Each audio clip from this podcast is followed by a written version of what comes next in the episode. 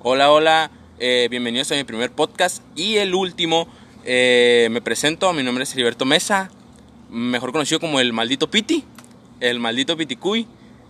Eh, pues en mi primer podcast eh, decidí hacer una entrevista a un amigo mío, a un compañero de vida, que ahorita claramente él se va a presentar, pero para darles un adelantito, una pequeña rosadita, él es un excelente jugador de básquetbol, eh, exjugador de los Soles de Mexicali y seleccionado a baja. Si gustas presentarte.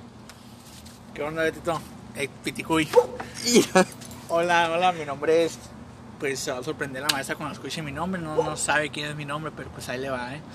Mi nombre es Oscar Pérez. Ah, estoy cursando el segundo semestre de preparatoria en la preparatoria Cuauhtémoc. Y pues.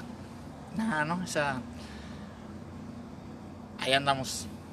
Ok, ok. Yo como te conozco de toda la vida, yo puedo decir que te he visto crecer, hemos crecido juntos.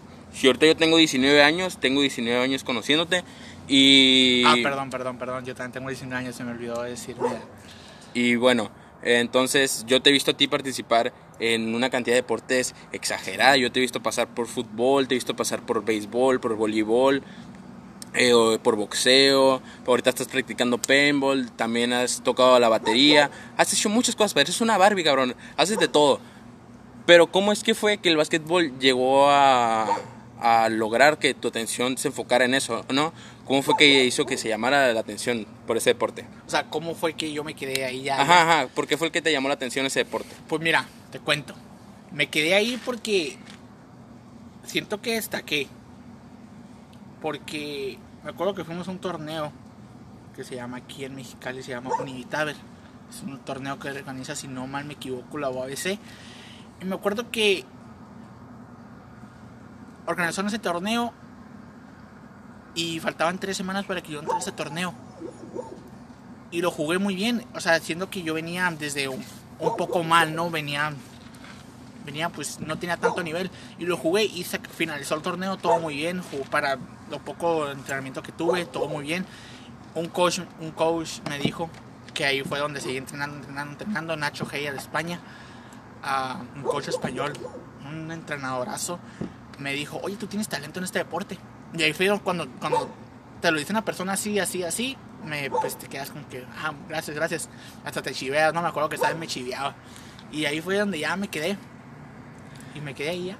Bueno, bueno, vamos a meterle un poquito más de velocidad, no vamos a meterle un poquito más nitro, porque entre más rápido, más corto, y entre más corto, duele menos, ¿no?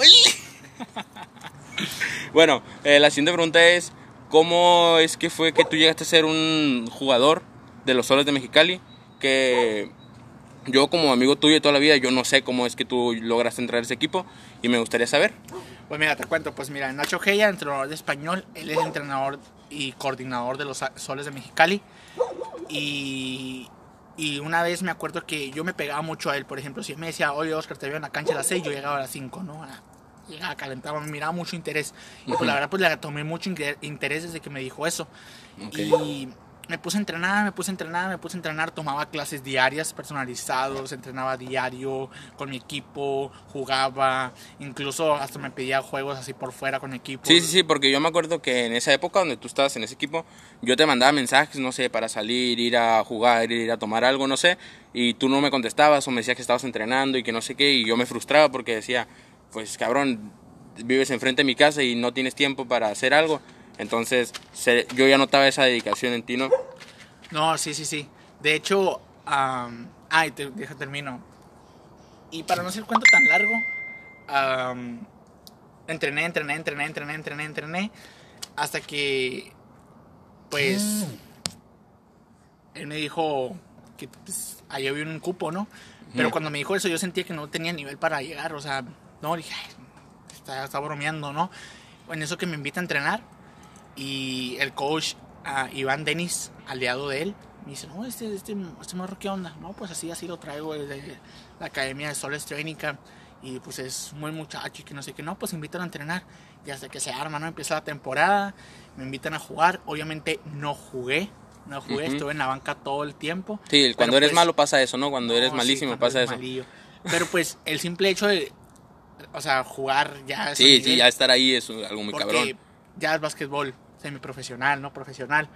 Pero pues estoy emocionado, ¿no? Ni siquiera no pisé duela, pero entrené y pisé banca. Así Sí, que dice. ya es, ya es algo, que es algo que muchos niños o jóvenes les gustaría estar ahí y que tú hayas logrado mínimo llegar a pisar las mismas canchas donde jugar el equipo grande, entrenar a lo mejor con los mismos entrenadores Fíjate que, que lo que más me gustó de ahí fue el, am, el relacionarme con jugadores, o sea, jugadores americanos, jugadores de, de, de Canadá. Me tocó Daniel Amigo, que es canadiense, tienes tres ciudadanías, es mexicana, canadiense y americana.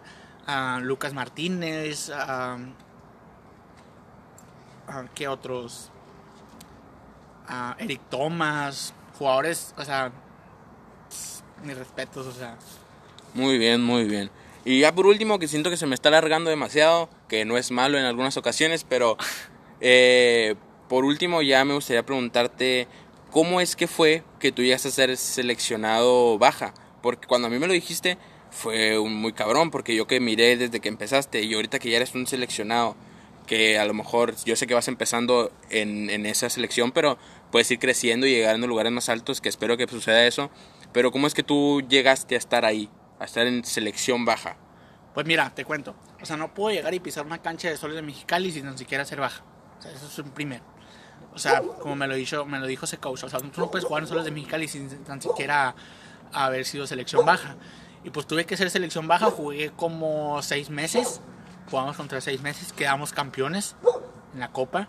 Quedamos campeones, lo cual vamos por otra copa ahora a finales de mayo, del 24 al 31, si no me equivoco. En Puerto Peñasco no se juega Puerto esa. Peñasco no se juega esta, si Dios quiere, pues vamos por ella.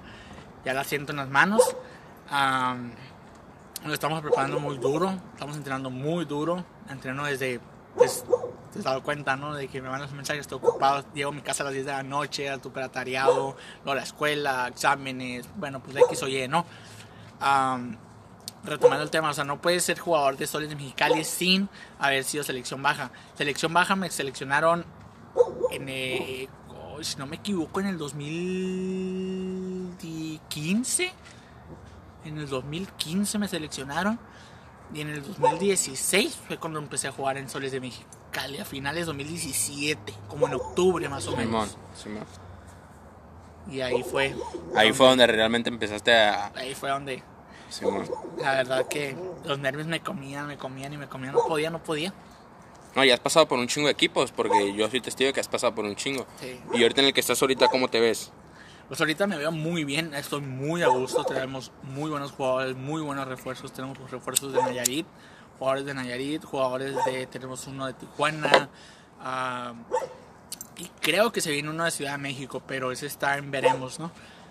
Porque queremos esa copa, estamos entrenando machín y reforzándonos machín y pues a darle, a darle caña al asunto.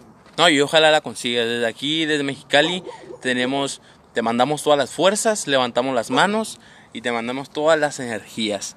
Y bueno, hasta aquí se acabó este podcast. Eh, bueno, ya este fue el podcast, mi primer podcast y el último.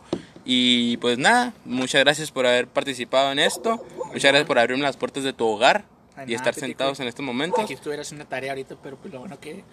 Otro punto, o sea, así rapidísimo. Miras qué estresante. Bueno, para mí primero fue estresante y luego a la vez no. Porque, o sea, literal, yo salgo de la escuela a las dos y media, 2.40. Supone que a las 2.50, 2.40, perdón. Que en esa preparatoria Cuauhtémoc están los mejores profesores del mundo, ¿no? Sí, sí, sí, sí, sí, sí. la profe de orientación, muy buena profesora, por ¿Cómo- cierto. ¿Cómo se llama? Disculpa. Eh, Kimberly se llama. Uy, esa maestra me cae en la punta. No, no es cierto, profe. Pensaba que.